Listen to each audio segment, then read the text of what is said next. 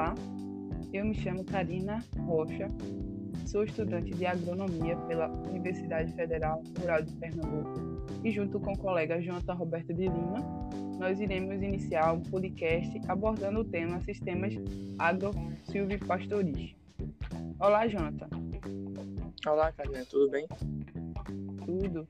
Você poderia falar o que seria um sistema agroflorestal? Sistemas de produção agroflorestais entregam a exploração de espécies lenhosas perenes associadas a culturas agrícolas ou a pastagens a fim de garantir o aumento da produtividade da terra e a diversificação da produção. Sim, e o sistema agrossilvio-pastoril ou agroflorestal pecuário é aquele que se utiliza de árvores lenhosas, culturas agrícolas e animais como bois, cabras e ovelhas. A utilização de sistemas agroflorestais pecuários, quando comparados aos sistemas convencionais, melhor utilizam os recursos naturais disponíveis, principalmente pela otimização do uso de energia solar através da multiestratificação diferenciada de espécies.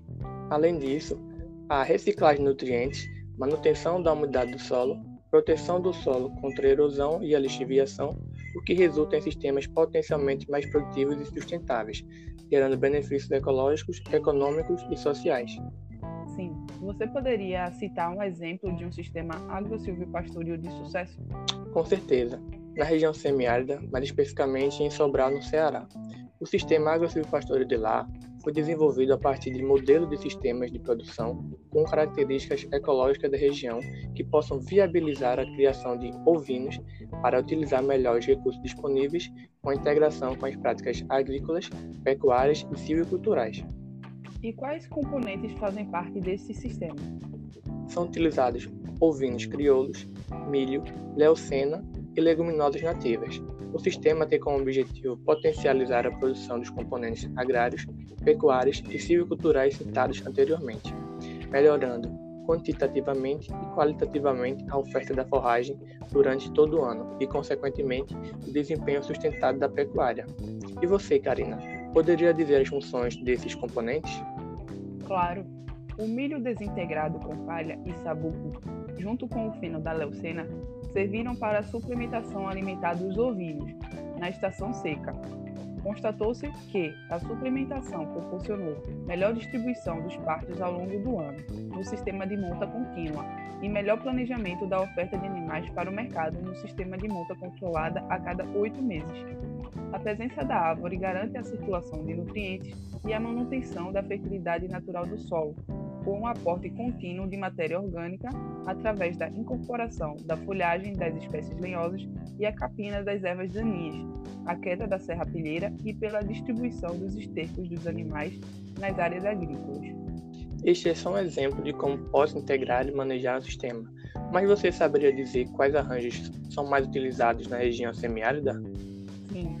Em se tratando de regiões semiáridas, os SAFs que utilizam os componentes animais parecem ser os mais adequados, pois combinam a agricultura e a exploração de madeira com a pecuária, principal vocação da região. O sistema de cultivo em faixas, modalidade dos sistemas agroflorestais, satisfazem a menor dependência de insumos externos, em arranjos espaciais zonais de árvores preferencialmente leguminosas, com grãos ou forrageiros. Biologicamente, o sucesso do cultivo em faixas depende do conhecimento da competição do componente arbóreo e agrícola e como é realizado o manejo, altura e frequência das podas.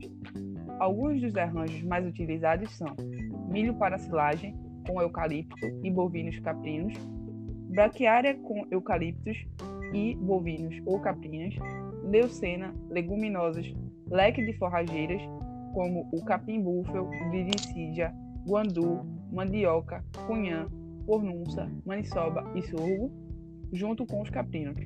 É, vale ressaltar que os caprinos são bastante utilizados devido à sua alta rusticidade e adaptação ao semiárido nordestino. Para finalizar, aqui vou um resumo bem simples de como funciona o sistema agro pastoril.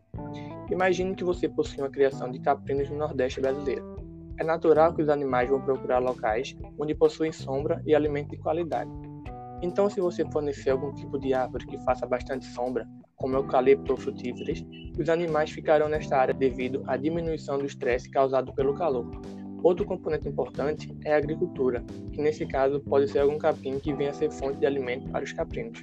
Ao se alimentar do capim, os animais irão depositar seus excrementos na área, que será fonte de nutrientes para o capim e também para as árvores.